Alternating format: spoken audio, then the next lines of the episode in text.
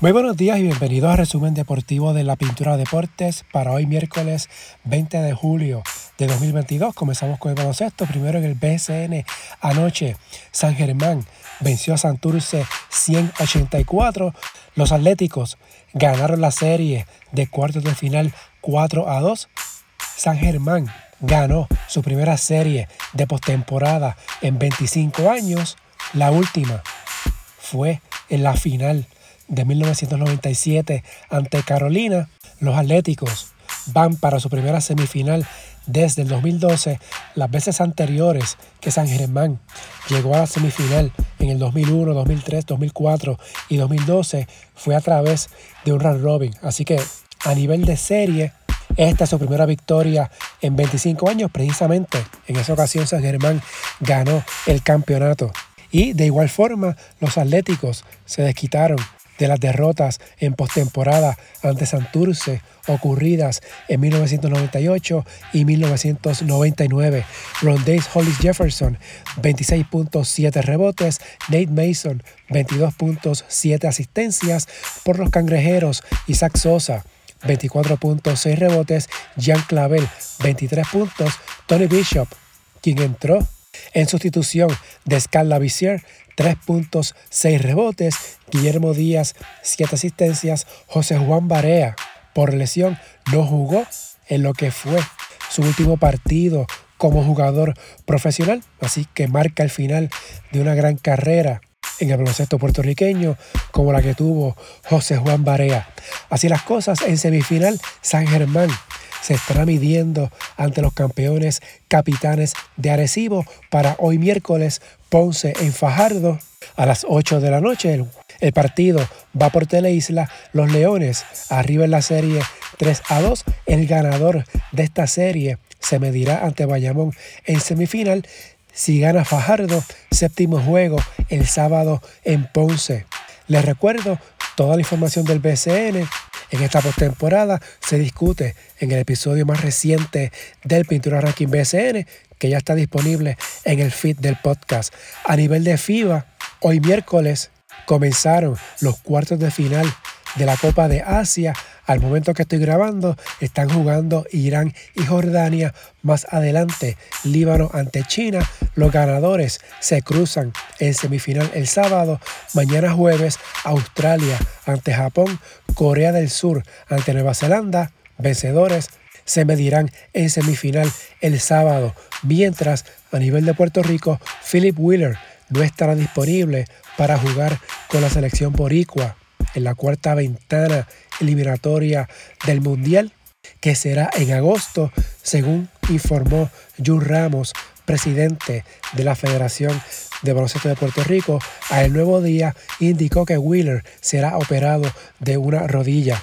En esa ventana, Puerto Rico recibirá a Brasil el 25 de agosto y el día 29 visita a Uruguay.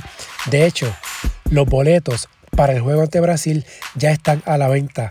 En la WNBA anoche, Connecticut venció a Nueva York 82 a 63, Brianna Jones 21 puntos, Atlanta sorprendió a Las Vegas 92 a 76 y Los Ángeles superó a Indiana 86 a 79 para hoy. Seattle en Chicago.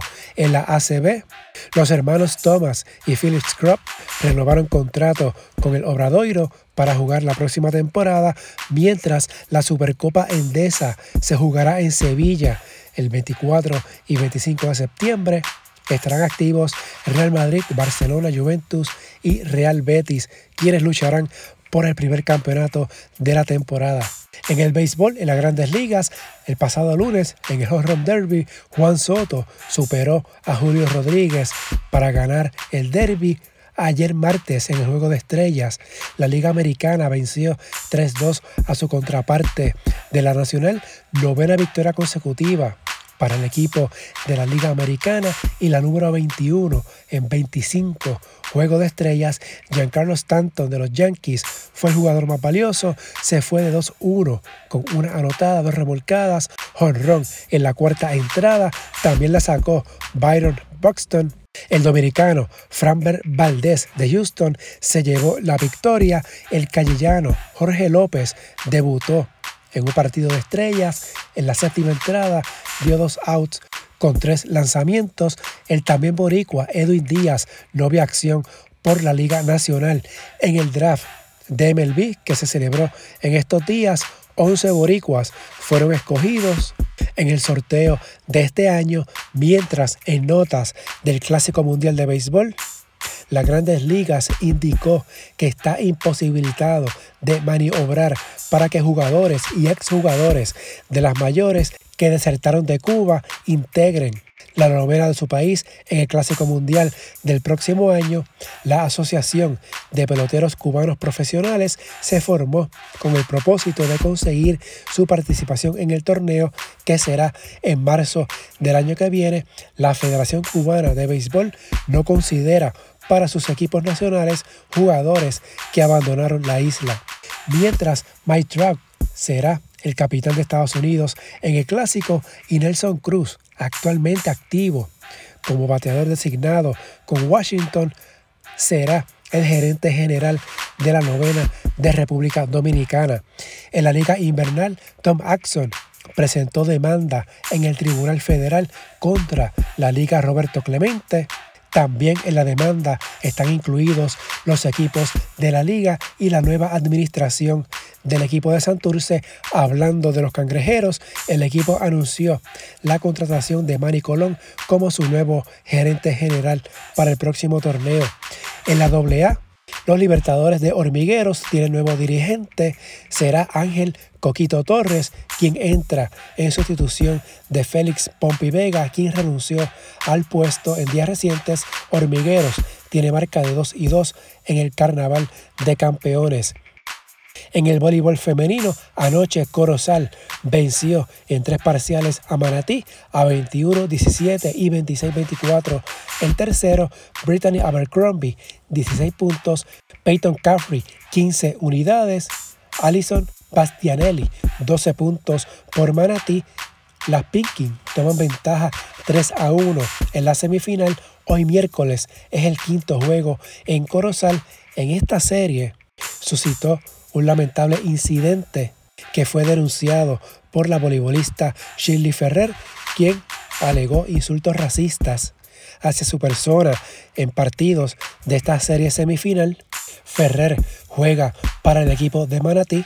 La liga indicó que ha tomado cartas en el asunto y que no permitirá insultos de este tipo en los juegos.